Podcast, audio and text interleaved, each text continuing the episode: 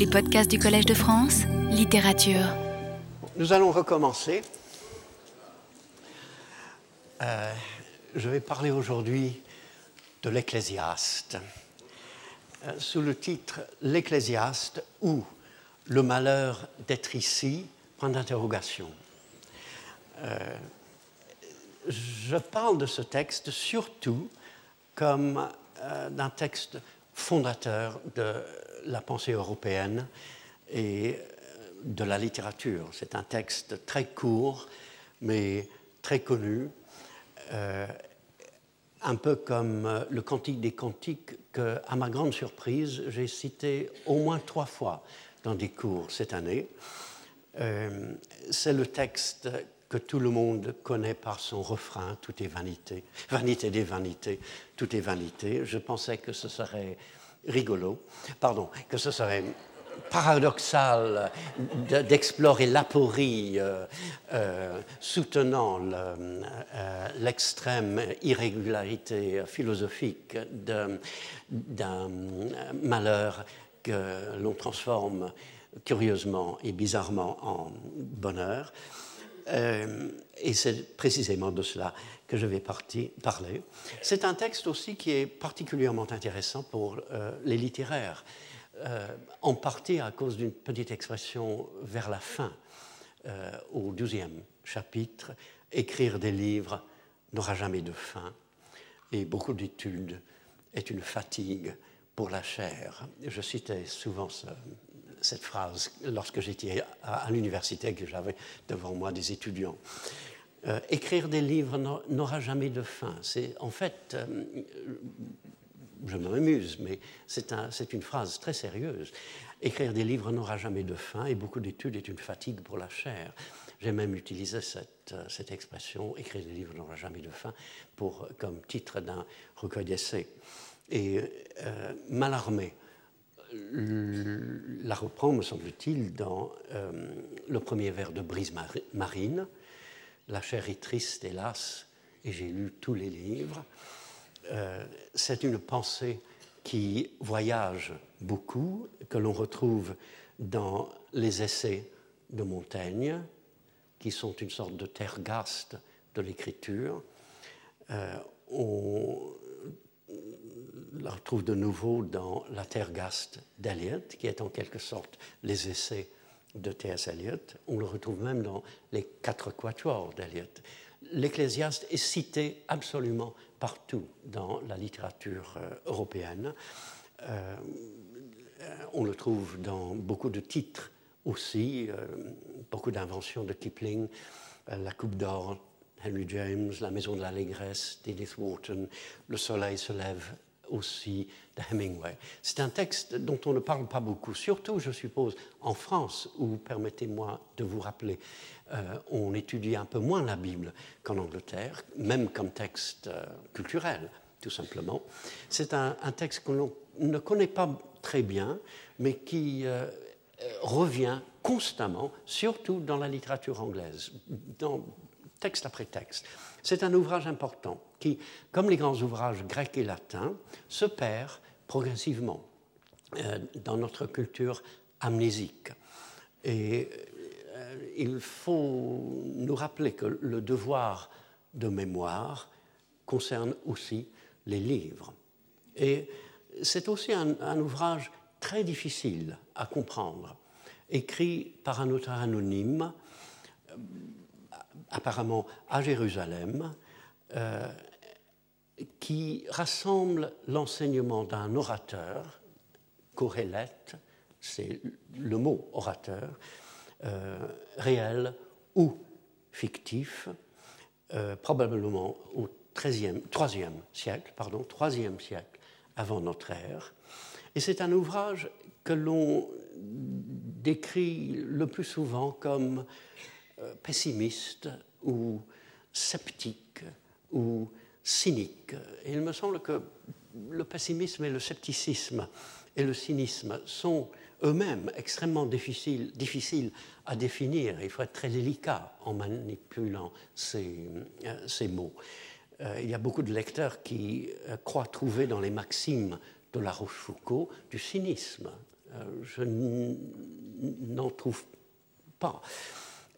C'est une question très délicate, je ne vais pas m'y aventurer maintenant, et, sauf pour dire que tout dépend de la perspective. Tout dépend de la perspective. Et la perspective euh, de celui qui lit l'Ecclésiaste change aussi subtilement euh, d'un chapitre à l'autre, et même malheureusement euh, d'une traduction à l'autre. Il suffit de lire plusieurs traductions, comme de lire plusieurs traductions d'Homère ou de Shakespeare, pour voir que chacune donne une lecture légèrement différente. Et je parlerai d'abord de l'Ecclésiaste comme donnant une, perspective particulière sur le malheur d'être ici. Comme je le dis souvent, on ne peut pas parler du bonheur d'être ici, comme si euh, être ici n'était pas aussi euh, parfois, sinon très souvent, malheureux. C'est une perspective sur le malheur d'être ici, euh, et c'est d'abord une nouvelle lecture de la Genèse. Euh, j'en ai parlé dans un livre qui s'appelle Un monde même et autre, que je vous recommande vivement, mais j'ai aussi des choses à ajouter. La grande question du livre, de l'Ecclésiaste, c'est quel avantage revient-il à l'homme de tout le travail qu'il fait ou de toute la peine qu'il se donne sous le soleil? Et ce travail, d'après l'auteur, est le travail que Dieu a donné aux hommes. C'est donc une question très grave. Dieu a donné du travail aux hommes, ok, euh, quel avantage revient-il de tout ce travail, de toute cette peine? Et euh, la pensée sombre du livre se trouve partout. Euh, elle est, au fond, que tous meurent. Les sages comme les insensés, les justes comme les injustes, les hommes comme les animaux. Autrement dit, en parlant du travail et de la peine et de la mort, l'auteur, éternellement anonyme, ou peut-être pas éternellement, mais enfin, pour nous, certainement anonyme, réfléchit clairement à la chute, telle qu'elle est racontée dans la Genèse. Euh, il est dit, après la désobéissance d'Adam et d'Ève, qu'Adam, c'est-à-dire l'homme, nous, travaillera avec peine à la sueur de son front. Et il lui est dit aussi qu'il retournera dans la poussière d'où il est venu. Et il me semble que, disons, l'orateur se demande, voilà notre punition d'après les textes sacrés, euh, y a-t-il autre chose? Est-ce qu'il y a une sortie? Ou sommes-nous destinés euh, à toujours travailler et mourir dans une vaine répétition où le soleil se lève, se couche, se lève de nouveau, pour citer encore une fois le texte. Et c'est après tout la réflexion de beaucoup de gens, sans euh, l'arrière-fond de la Genèse. Euh, c'est la réflexion de beaucoup de gens, et l'orateur pense très spécifiquement au malheur d'être ici, sous le soleil, c'est une expression qu'il est le seul à utiliser, curieusement, dans la Bible, et qu'il utilise euh, plusieurs fois. D'où le célèbre refrain Vanité des vanités, tout est vanité, qui est la première euh, parole de l'orateur et aussi sa dernière parole, avant que l'auteur du texte ajoute ses propres réflexions. L'auteur rassemble fin de rassembler les paroles d'un orateur, d'un coélette, qui est en fait le titre du livre, non pas l'Ecclésiaste. Euh, et il les rassemble, ensuite il, en tire quelques réflexions personnelles. Et comme une lecture de la Genèse, il est évident que l'Ecclésiaste, c'est le contraire du bénédicité, dont j'ai parlé, me semble-t-il, la semaine dernière. Et le texte dit, en somme, quand on regarde la misère du monde, on voit que quelque chose d'affreux est arrivé. nous passons notre temps à travailler, à peiner, pour simplement mourir. Et au fond, on ne comprend pas. Et l'auteur dit, ou il fait dire à, l'orateur, ce qui s'est passé est au-delà de notre capacité, est profond, trop profond pour que nous le sondions. C'est ni l'univers comme un système compréhensible, disons Newton, ni l'univers vibrant d'une signification spirituelle, disons Blake. Euh, c'est un univers dans lequel, d'après ce texte, nous arrivons dans une situation déjà définie et que notre sagesse n'arrive pas à comprendre. C'est aussi la vision euh, d'un commencement qui a dévié, qui conduit l'auteur, ou plutôt l'orateur, à envisager une fin également malheureuse. Je pense aux images apocalyptiques du dernier chapitre.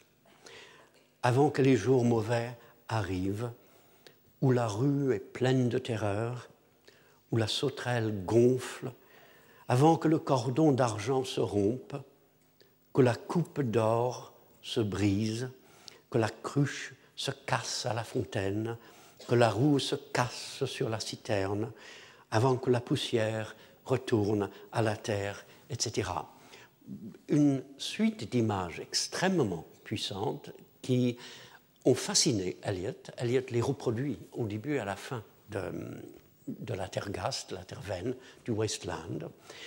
Et, et je suppose que la vision d'une apocalypse est peut-être même nécessairement un débordement d'images, comme c'est le cas dans le livre qui s'appelle L'Apocalypse. L'Apocalypse, euh, enfin, le livre lui-même est absolument euh, euh, fourmille d'images. C'est en quelque sorte la seule façon de parler d'un inconnu qui nous dépasse.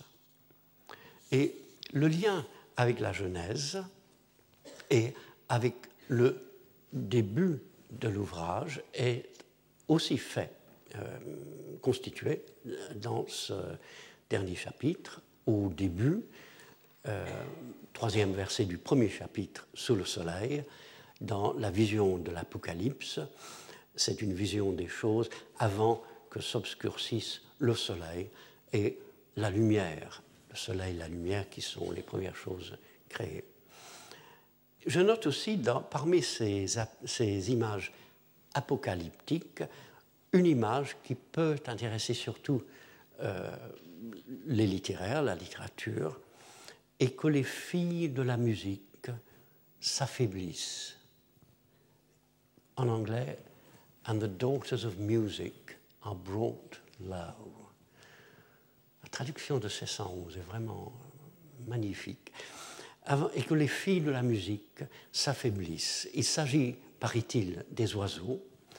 Euh, cela signifie que les, oiseaux cessent de chanter. Autrement dit, c'est une sorte d'anti-reverdi. Il y a tant de poèmes sur le moment où les, les, oiseaux commencent à chanter et que la vie reprend et qu'un nouveau monde se crée au printemps. Ici, nous avons une sorte d'anti-reverdi de la fin du monde. Mais quel est le malheur d'être ici, selon l'Ecclésiaste? En partie, c'est ce que dirait tout le monde. Euh, les choses que j'ai déjà dites, nous travaillons, nous peinons et, ma foi, nous mourrons. Mais c'est aussi euh, une vision de l'oppression, de la solitude, de la violence, de la bêtise. C'est un texte tout à fait moderne. Hein. On aurait pu l'écrire hier. Euh, c'est une vision de l'injustice. Le sage et le juste sont le plus souvent malheureux, l'insensé et l'injuste le plus souvent prospèrent. Et à cause de notre condition, dit l'orateur, il vaut mieux aller à une maison de deuil qu'à une maison de festin. Le cœur des sages est où se trouve la tristesse, le cœur des insensés, où la joie se trouve. Et dans la perspective où il se place, qui n'est pas du tout la perspective où je me place lorsque je parle de la comédie et du bonheur, bien sûr, dans la perspective où il se place, on apprend plus par la tristesse que par la joie. C'est évidemment ce que pensait Proust. Par exemple, euh, on apprend plus par la tristesse que par la joie, qui semble ici, de toute façon, être la joie superficielle, non pas vraiment la joie, mais ce que quelquefois j'appelle l'allégresse. La joie superficielle, et peut-être même, étant donné le contexte, la joie des insensés, une allégresse tout à fait folle et euh, non avertie de la vraie joie euh, comme de, de, la vraie misère. Et déjà, euh, on est un peu dans l'esprit de Milton. Je pense à l'Allegro et à Il Penseroso dont j'ai parlé. Je ne sais plus quand, mais je sais que j'en ai parlé. L'Allegro qui serait la joie d'être ici, le bonheur d'être ici sans plus, et il penseroso qui serait ce qu'il appelle la mélancolie, c'est-à-dire la joie mélancolique, la joie profonde, sérieuse, qui va au-delà de la simple allégresse et qui apprend euh, effectivement par la mélancolie, par la tristesse du monde, de notre condition. Il dit aussi, euh, l'orateur, celui qui augmente sa science augmente sa douleur. Encore une fois, je suis bien obligé de réagir puisque j'ai fait toute une série de cours l'année dernière disant le contraire, que euh, lorsque la science augmente, l'émerveillement aussi augmente. Et nous sommes plus loin, euh, très loin ici de l'émerveillement euh, tel que l'envisage tous ces auteurs que j'ai cités l'année dernière. Et on pourrait même penser qu'une certaine sensibilité manque à l'orateur, que l'orateur ne s'ouvre pas à ce genre de, sentiment ontologique euh, qu'est l'émerveillement, euh, ou simplement qu'il prend une perspective sur la vie qu'il choisit d'habiter exclusivement. Euh, on voit que sur le plan également de l'être de l'orateur, l'ouvrage est le contraire du bénédicité.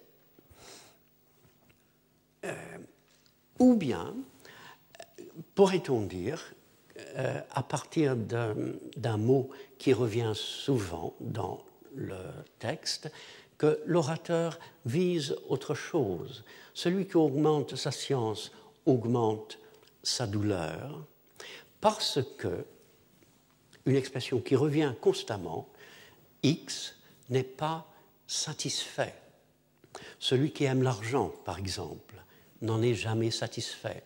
Celui qui fait ceci n'est jamais satisfait. Celui qui a cela n'est pas satisfait, dit-il constamment. Autrement, l'orateur refuse de se laisser distraire. Il sent qu'il y a, ou qu'il devrait y avoir, autre chose, parce que tout ce qu'on vise finit par ne pas satisfaire. Et après tout, il faut tenir compte pleinement du malheur d'être ici et en chercher le fond. Le bonheur d'être ici n'en est que plus sûr. Et toute œuvre sérieuse, me semble-t-il, devrait avoir son lieu ou sa dimension ecclésiaste. Je pense au roi Lear, par exemple. Le moment ecclésiaste du roi Lear, c'est le moment où Edgar, ayant pensé avoir touché le fond, en disant euh, le pire est passé, j'y suis, maintenant, ça ne peut pas empirer, voit devant lui son père aveugle, aveuglé tout récemment, aveuglé et conduit par un domestique. Et il, se dit, le pire n'existe pas, on peut toujours descendre plus bas. euh, ce que fait le roi Lear, comme je l'ai dit en un cours. Le roi Lear descend plus bas au moment où Cordelia, au lieu d'être sauvée, est tuée. Et on commence lentement à trouver dans ce petit livre le bonheur d'être ici.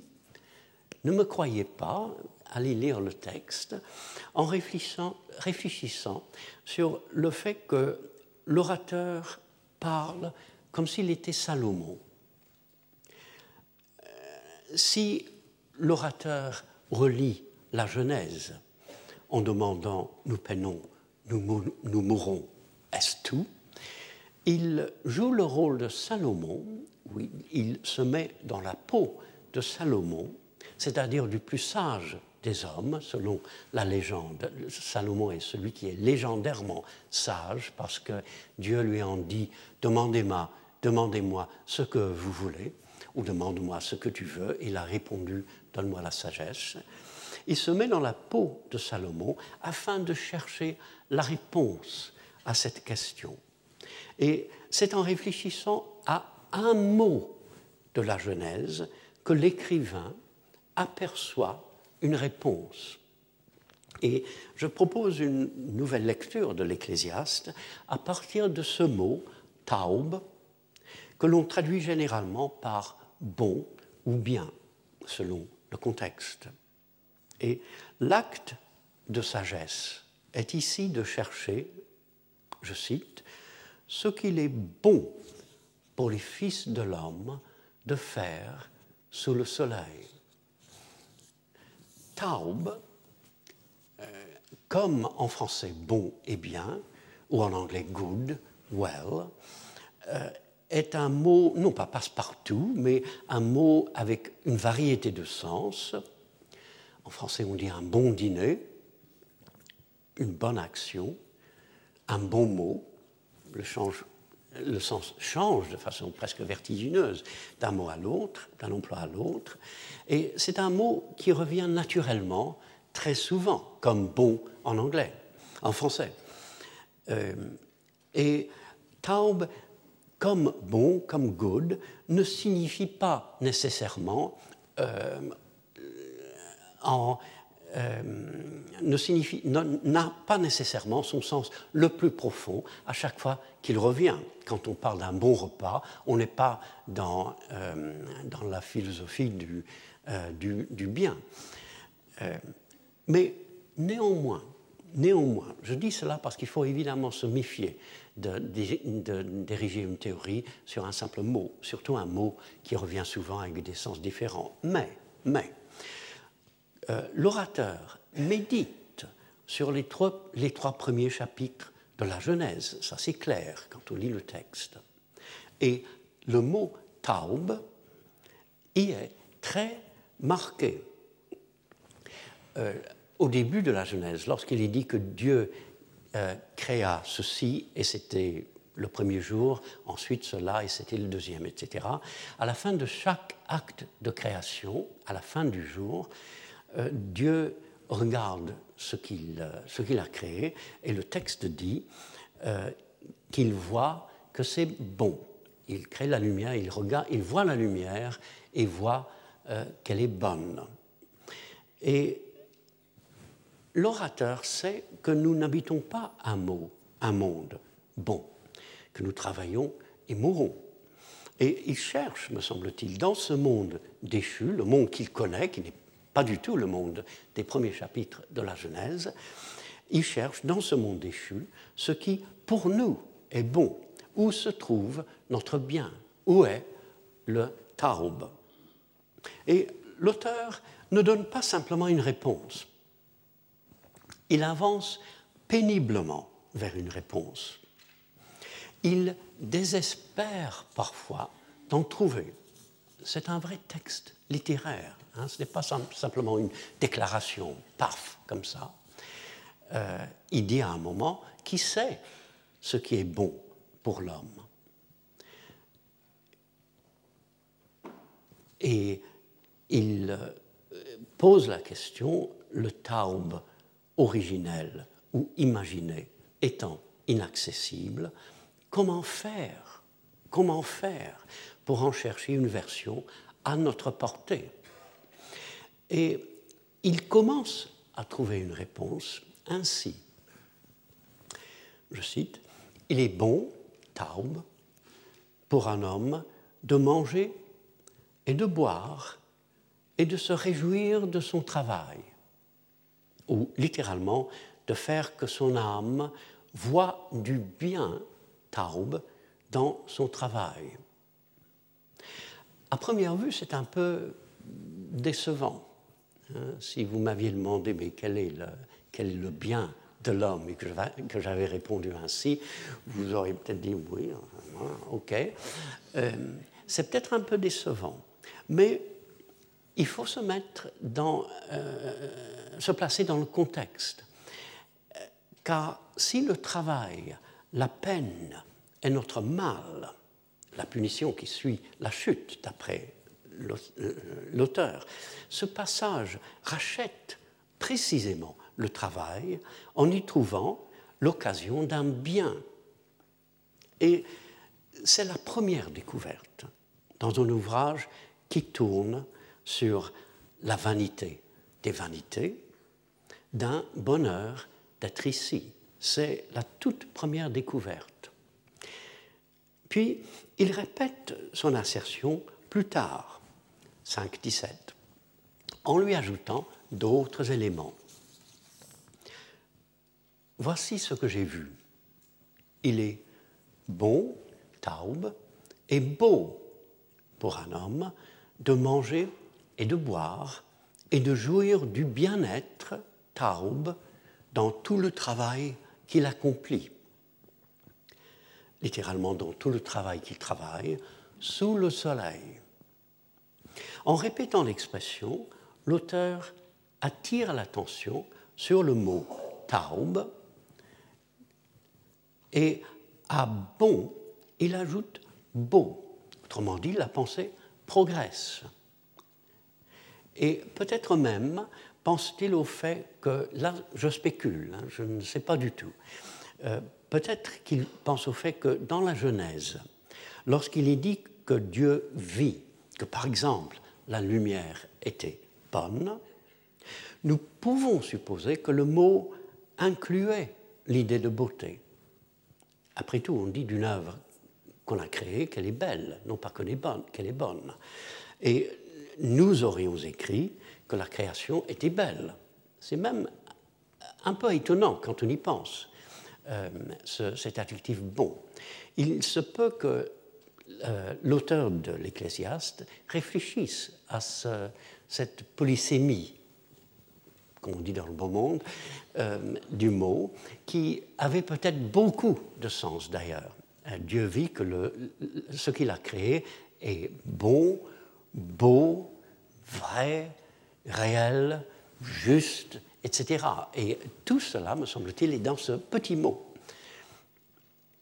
Et en appuyant sur l'idée de travailler, il rappelle la punition après la chute. Et il continue de racheter le travail. Et en répétant l'expression sous le soleil, il montre qu'il répond à sa question posée au tout début quel avantage revient-il à l'homme de tout le travail qu'il fait, de toute la peine qu'il se donne sous le soleil? Puis, il se répète de nouveau avec d'autres additions. Alors, je loue la joie. Curieux, hein c'est dans l'Ecclésiaste, ça. Je loue la joie, car il n'est pas de bien, de taube, pour l'homme sous le soleil, sauf manger et boire et se réjouir. Cette idée de se réjouir, euh, il l'emploie ici dans une expression qui est devenue célèbre dans la traduction anglaise Eat, drink and be merry. Tout aussi célèbre d'ailleurs dans le terme que Vanity of vanities, all is vanity. Et il va jusqu'à louer la joie. Ce n'est pas l'image habituelle que nous avons de l'Ecclésiaste. Autrement dit, il s'agit vraiment de la joie. Il ne dit pas simplement, bon, notre situation est assez désespérée, mais quand même, euh, on peut prendre plaisir à, manger, à boire, euh, etc. Et euh, ce plaisir-là est le seul plaisir que nous avons ou que nous ayons. Non, il est évident que cette joie est beaucoup plus profonde et qu'il dit que dans le travail et dans le manger et le boire, il y a une joie à chercher. Dans le quotidien, il y a une joie à chercher qui n'est pas du tout simple et qui est une vraie réponse à la question qu'il pose. Et l'auteur semble avoir déjà ajouté, je dis déjà parce que je viens de citer le chapitre 8, ça c'est dans le chapitre 2, 3, pardon, 3, il semble avoir déjà ajouté une idée morale je sais qu'il n'est de bon, de taube, que de se réjouir et de faire du bien, du taube. Les, auteurs euh, hébreux jouent avec les mots, un peu comme les auteurs anglais. Et j'ajoute que l'auteur, malgré sa, condition, sa conviction de la vanité de nos efforts pour comprendre notre situation, place ce bon, ce bien, ce taub, euh, qu'il a découvert dans un ordre. Euh, alors, cet ordre est d'abord pour lui évidemment religieux. Il convient, il convient néanmoins de le remarquer pour ne pas absolument fausser sa pensée, qui est évidemment religieuse. Euh, et ce bien vient pour lui de Dieu. C'est Dieu qui donne la sagesse, la science et la joie à celui qui est bon, taub, devant lui. Euh, le fait de manger, de boire et de jouir du bien, taub, est, dit-il, un don de Dieu. Il dit, je sais que le bien, le bonheur, taub, est pour ceux qui craignent Dieu. Alors, si l'on veut, on peut traduire cette idée dans une autre sorte de discours en disant que c'est en vivant au diapason avec l'immensité du réel qui nous dépasse, que nous trouvons la sagesse et la joie et le taub. Le mot meilleur, taub, de nouveau, revient constamment. Euh, mieux vaut un enfant pauvre et sage qu'un roi vieux et insensé, par exemple. Si je donne cet exemple, c'est qu'il est difficile de ne pas penser au roi Lear, de nouveau, et à Cordélia. Hein.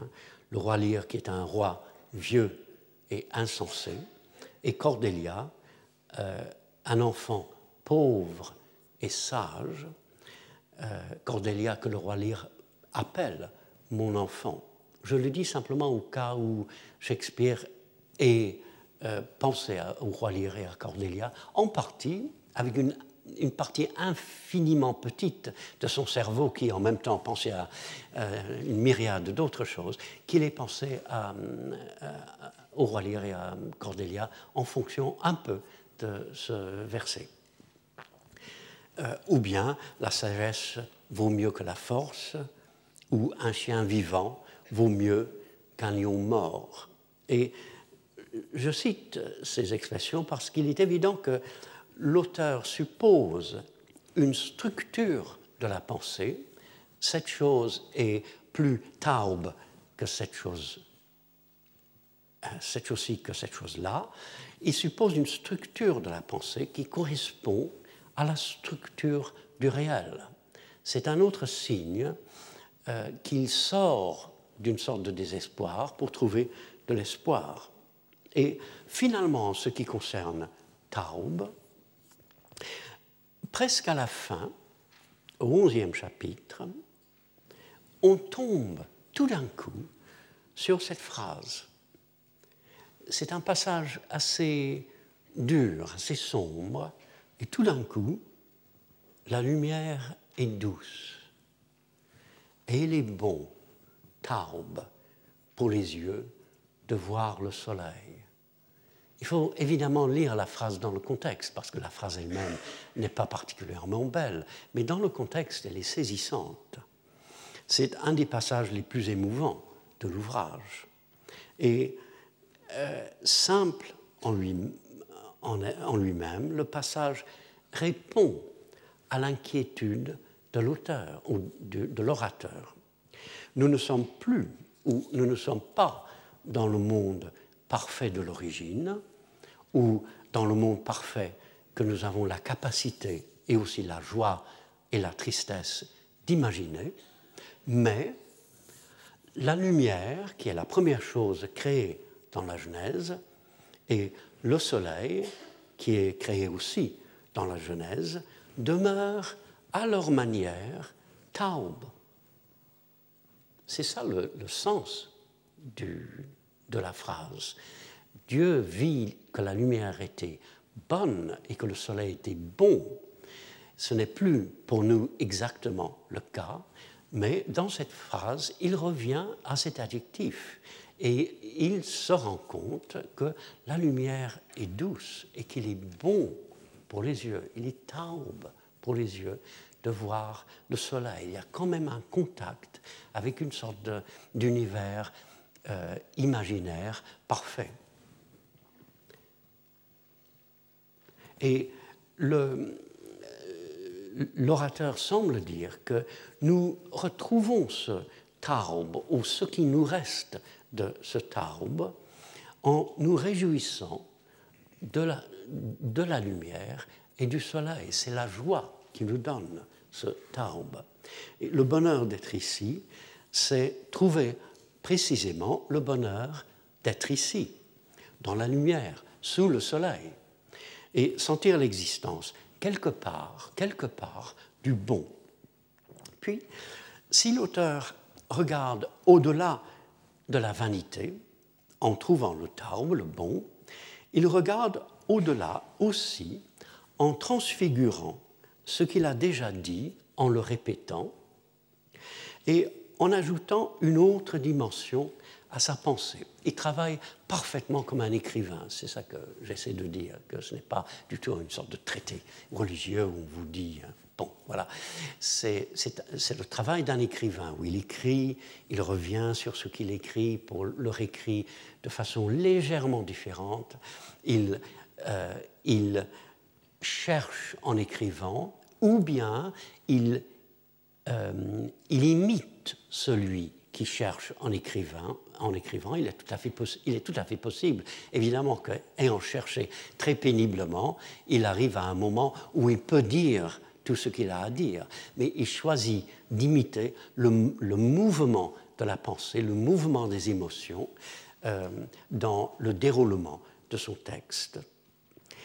Et euh, je vois cela, par exemple, dans la célèbre lamentation du premier chapitre. Ce qui a été, c'est ce qui sera. Et ce qui s'est fait, c'est ce qui se fera. Il n'y a rien de nouveau sous le soleil. Et dans la perspective de l'orateur à ce moment-là, cette pensée est évidemment extrêmement triste, mélancolique.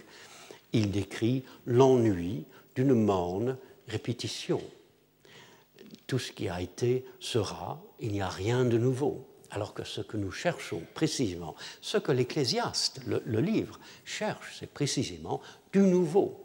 Qu'est-ce qu'il y a autre que ce qu'il y a déjà?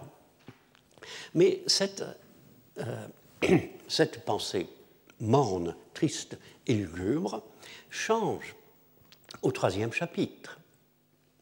Je sais que ce que Dieu fait durera toujours.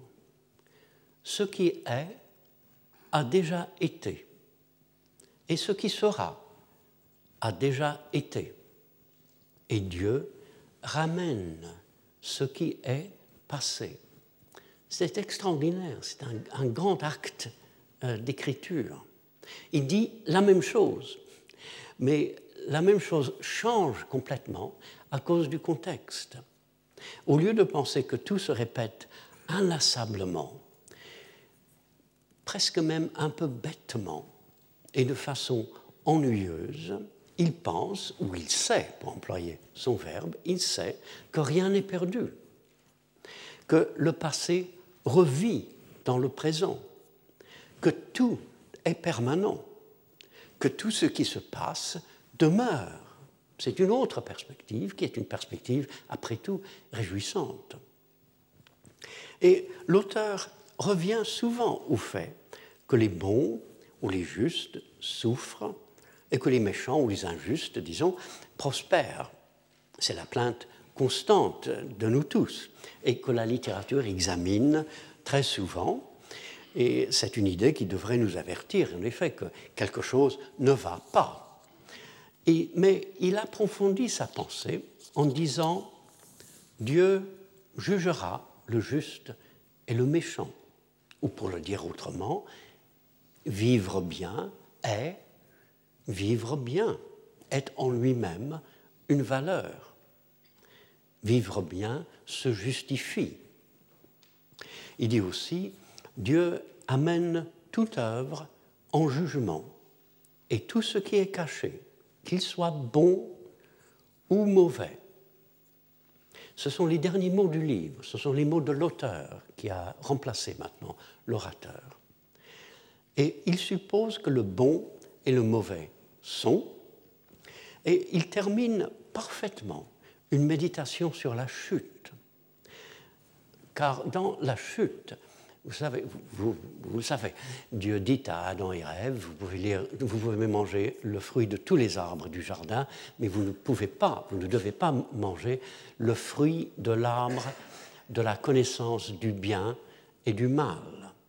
Et le mot pour bien, là, est encore une fois taub. Il faut penser que dans l'esprit de celui qui a écrit le début de la Genèse, il y avait à l'origine un monde qui était complètement taub, dans tous les sens possibles et imaginables du mot, et que euh, le mal, Ra, n'existait pas, ou existait dans le diable, mais n'existait pas dans, dans, le monde. Et en disant euh, la phrase que je viens de citer, la fin du livre, euh, il est clair que l'auteur veut que l'on pense à ce moment dans la Genèse où le taube est en question. Si on mange ce fruit-là, le taube ne disparaît pas, mais devient ambigu, extrêmement difficile à atteindre. On ne pourra l'atteindre que par le mal, comme dit Milton. Et je note la finesse de l'écriture. Au début de l'Ecclésiaste, c'est un tout petit livre, hein, le début et la fin se touchent presque. Au début, il y a la Genèse. Et à la, à la fin, il y a la fin du monde. Euh, et nous passons euh, de la. Et, et, à la fin de l'écriture, la chute dans la connaissance du bien et du mal devient la séparation définitive du bien et du mal, je veux dire à la fin de l'écrit.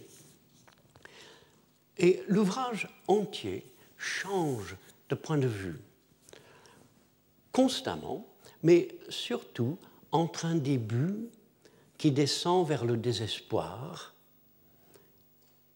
et j'en suis venu à livrer mon cœur au désespoir de vin, et des signes incessants d'espoir, du bonheur d'être ici. Et si l'orateur dit parfois que la sagesse ne vaut pas plus que la folie parce que le sage et l'insensé meurent tous deux, il dit aussi, néanmoins, j'ai vu que la sagesse a de l'avantage sur la folie comme, alors comme quoi? Comme la lumière sur les ténèbres. Et je pense que l'image est choisie avec beaucoup de, soin, parce que c'est l'image de la première chose créée selon la Genèse. Autrement dit, il ne dit pas le, le sage meurt et le fou meurt, c'est vraiment pas la peine d'être sage parce que hein, on a euh, tous le même sort, mais néanmoins, euh, il vaut mieux être sage parce qu'on a plus de plaisir à être sage que d'être fou. Euh, la sagesse a de l'avantage sur la folie comme bah, le plaisir sur le déplaisir ou quelque chose comme ça. Non, il va au fond, à l'essentiel. La sagesse a de l'avantage sur la folie comme la lumière a de l'avantage sur les ténèbres. Le sage est vraiment dans la lumière, il est au cœur de la vie. C'est ça l'avantage qu'il a. Il mourra, c'est certain, mais bon sang de bonsoir, il, est au cœur de l'expérience humaine. Puis il donne euh, la sagesse, il dit, la sagesse donne la vie à ceux qui la possèdent. Alors il faudrait un cours entier ou davantage pour comprendre cette petite phrase. Il me faut beaucoup plus d'un cours pour la comprendre. Mais cette phrase est réjouissante. La sagesse donne la vie à ceux qui la possèdent, surtout dans le contexte, parce qu'il ne cesse de répéter que le sage va mourir, comme l'insensé. Mais néanmoins, pendant sa vie, c'est la vie, la vraie vie que lui donne la sagesse. La sagesse euh, donne la lumière et la vie. La sagesse, c'est la lumière et la vie. À un autre moment, il dit, je traque les signes, d'espoir qui paraissent petit à petit euh, dans le déroulement de l'œuvre il dit aussi Dieu fait toutes choses belles en son temps. Alors, encore une fois, il faudrait plus d'un cours, il faudrait sans doute une vie pour comprendre, mais euh, l'idée est évidemment que chaque moment est à approfondir, qu'il soit un temps pour pleurer ou un temps pour rire, un temps pour chercher ou un temps pour perdre, selon cette longue liste des temps au chapitre 3. Euh, et chaque moment est à approfondir afin d'y trouver, afin d'y trouver quoi, selon euh, l'orateur? Afin d'y trouver la beauté. Dieu fait toutes choses belles en son temps. Et que l'on croit ou non à Dieu, on peut écouter ce que dit l'orateur, que euh, chaque moment est juste et dans ce moment, il y a au fond la beauté. Et il y a après tout aussi un impératif qui revient et qui ne cesse de revenir. Réjouissez-vous, jouis de la vie avec la femme que tu aimes. Ça, c'est dans l'Ecclésiaste. Si un homme vit beaucoup d'années, qu'il se réjouisse pendant toutes ces années.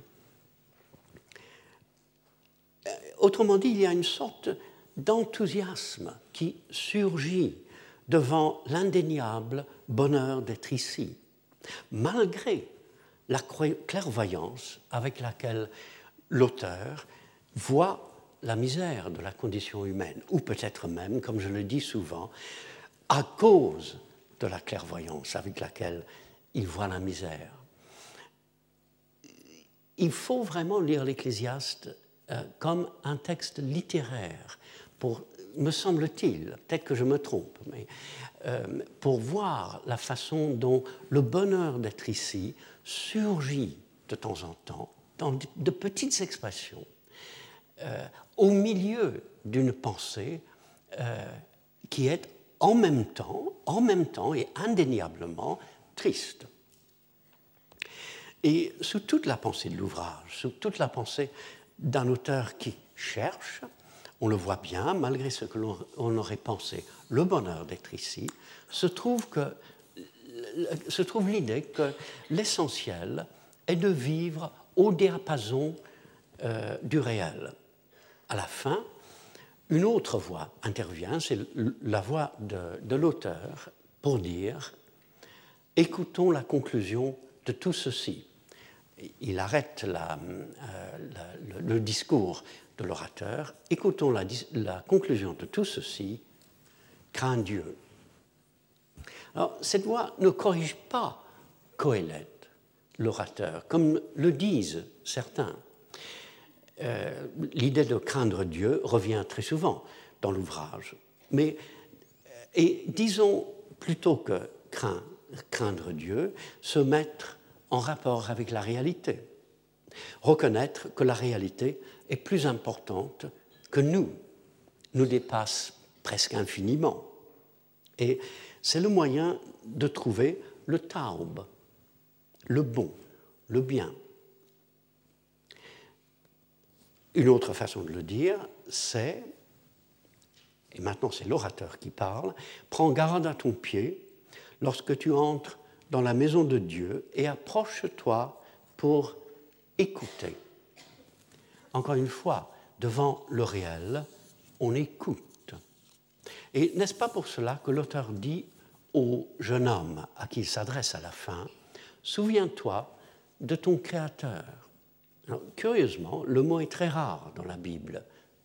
À chaque fois que j'y pense, ça m'étonne. Euh, le mot est rare et l'écrivain rappelle à la fin de l'ouvrage la Genèse évoquée au début, qui est, le début de la Genèse, c'est précisément euh, la, le récit des actes du Créateur, et il attire l'attention de nouveau sur la supériorité de ce qui est sur le je suis. L'Ecclésiaste est évidemment une pensée sévère qui cherche sous la vanité du monde, sous le souffle, en fait, le souffle, Hevel, euh, le souffle qui, dans la perspective de l'Ecclésiaste, est un souffle bref, la vie n'est qu'un souffle, euh, qui cherche sous la vanité du monde une sagesse sobre, touchant précisément, me semble-t-il, le bonheur d'être ici. Comme certaines des pièces de Shakespeare dont je parle cette année, l'ouvrage cherche le pire et ne s'ouvre au bonheur et à l'espoir qu'à cette condition. Et pour terminer, l'auteur dit de l'orateur, dont il vient de citer toute une série de préceptes, de proverbes, de pensées, euh, un peu tristes, l'auteur dit de l'orateur, c'est à la fin du, du livre, il choisit ses mots pour donner du plaisir. Et quand on réfléchit à cette phrase, ça donne un autre sens à tout l'ouvrage. Il choisit ses mots, ses paroles, pour donner du plaisir. Autrement dit, il faut chercher sous le, le déplaisir immédiat pour trouver un plaisir profond. Bon, alors la semaine prochaine, ce sera quelque chose d'entièrement différent. Euh, je parlerai d'une sorte de poème en prose de Valérie, qui n'a pas vraiment de titre, mais qui commence par le mot nage, qui se trouve dans les cahiers, et d'un poème d'André Fresneau, qui s'appelle La quincaillerie. Le titre même attire un poète anglais, La quincaillerie. Et j'ai découvert, heureusement, que les deux poèmes se trouvent dans le deuxième volume de l'anthologie de la poésie française dans la Pléiade. Pléiade, anthologie de la poésie française, deuxième volume. Les deux textes s'y trouvent. Bon, merci beaucoup. Retrouvez tous les podcasts du Collège de France sur www.collège-de-france.fr.